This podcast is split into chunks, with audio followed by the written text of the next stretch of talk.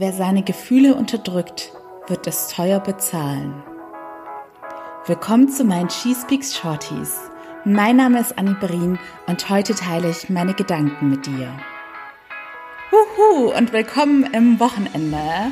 Es ist Samstag und die meisten von uns haben jetzt am Wochenende frei und können diese Zeit natürlich auch frei gestalten. Doch leider gestalten ganz viele unter uns ihre Freizeit nicht mit erfüllenden Aktivitäten und mit Dingen, die sie ganz persönlich weiterbringen und glücklich machen, sondern viele täuschen sich selbst und denken, sie würden etwas unternehmen, was sie glücklich macht, zum Beispiel dass sie feiern und trinken oder ganz viel Netflix schauen, Computerspiele spielen oder einfach besonders viele super leckere Sachen essen. Das sind alles Aktivitäten, die sicherlich ganz gut für unser kurzfristiges Vergnügen und Glücksempfinden sein können. Doch je nachdem, wie man sein Leben gestaltet und welchen Part diese Sachen in deinem Leben einnehmen, kann es auch sein, dass du das nur machst, um deine Gefühle zu betäuben. Und das muss nicht heißen, dass du die Sache, die du machst, exzessiv machst. Also, dass du schon einen ganz exzessiven Alkohol- oder Drogenkonsum hast oder ganz, ganz viel isst oder schon richtig exzessiv joggen gehst oder Computer spielst, was auch immer es bei dir sein mag, sondern der beste Weg zu erkennen, ob du etwas dazu missbrauchst, um vor deinen Gefühlen davonzulaufen oder dich möglicherweise vor einer ganz essentiellen Lebensentscheidung, wie zum Beispiel, funktioniert diese Partnerschaft noch? Ist das noch der richtige Job für mich? Wenn solche Gedanken gerade in dir schlummern oder negative Gefühle, weil du gerade einen Verlust erlitten hast, auch vielleicht liebestechnisch oder es ist wirklich jemand gestorben oder du hast eine Freundschaft verloren, und du jetzt aktuell dazu neigst, möglichst nie allein in Stille zu sein.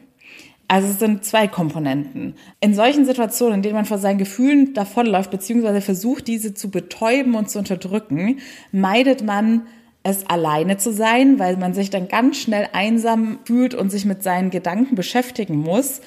Und man meidet auch die Stille. Man hat also ständig irgendwie das Radio oder den Fernseher laufen, am besten nebenher noch das Handy in der Hand, immer schön abgelenkt sein und es bloß meiden, einmal vollkommen alleine und in Ruhe dazusitzen und alle Gedanken und Gefühle, die aufkommen könnten, zuzulassen um dir die unterbewussten und seelischen Vorgänge jetzt mal ganz einfach zu erklären, nehme ich mal das Mülleimer-Beispiel.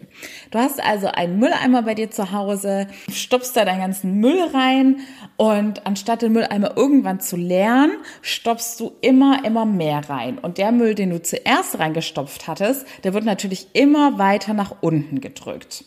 Und du möchtest den Mülleimer aber einfach nicht leeren und bist stattdessen ständig unterwegs und lenkst dich ab und ignorierst es, dass der Müll immer mehr anfängt zu stinken und das, was du als allererstes reingesteckt hattest, ist jetzt ganz unten und klebt sich da regelrecht fest. Es fängt schon an, wieder lebendig zu werden. Es schimmelt ganz widerlich und die Ausmaße werden immer schrecklicher. Und wie das halt im Leben so ist, es kommt täglich neuer Müll dazu, also wird der Mülleimer immer voller und irgendwann ist es einfach nur noch eine widerliche Masse, aus der Tiere rauskräuchen und fleuchen und der Gestank ist unerträglich, bis du es eines Tages auch nicht mehr ignorieren kannst und am liebsten würdest du einfach ausziehen, weil du dieses widerliche Teil nicht mehr anfassen möchtest. Und natürlich möchte dich jetzt mittlerweile auch gar keiner mehr besuchen kommen, weil sich keiner mehr in deiner Wohnung wohlfühlt. Ja, ihr könnt euch schon denken, wie man das Ganze aufs wahre Leben übertragen kann, beziehungsweise auf euer psychisches Innenleben, wenn ihr Gefühle und Altlasten und Dinge, die in eurem Leben passiert sind, verdrängt und nicht richtig hinschaut, die Sachen verarbeitet und richtig einordnet, dann entsteht in eurer Seele dieser Mülleimer. Und die Ausmaße werden immer schlimmer, denn es wird sich nicht von alleine leeren. Ihr müsst euch diesem Müll widmen und wenn ihr einmal die richtigen Techniken beherrscht, dann wisst ihr auch, wie man den Müll ganz schnell immer wieder lernen kann, wenn neuer Müll hinzukommt. Denn so wie das Leben halt ist, wird nie alles perfekt nach unseren Vorstellungen laufen, weil wir eben nicht alles zu 100 Prozent beeinflussen können. Und deshalb müssen wir alle das richtige Handwerk erlernen, wie wir mit dem neuen Müll sozusagen umgehen.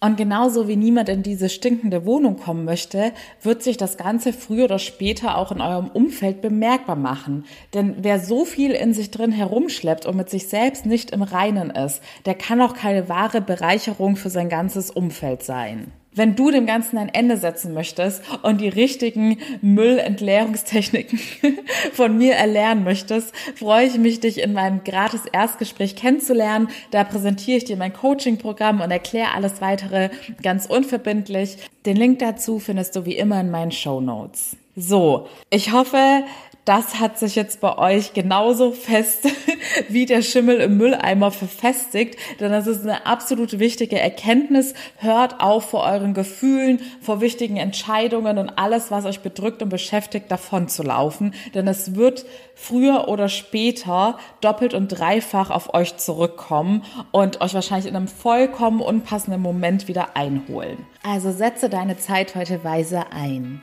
Wir hören uns morgen wieder bei meiner neuen Shorty-Folge. Bis dahin alles Liebe, deine Annie.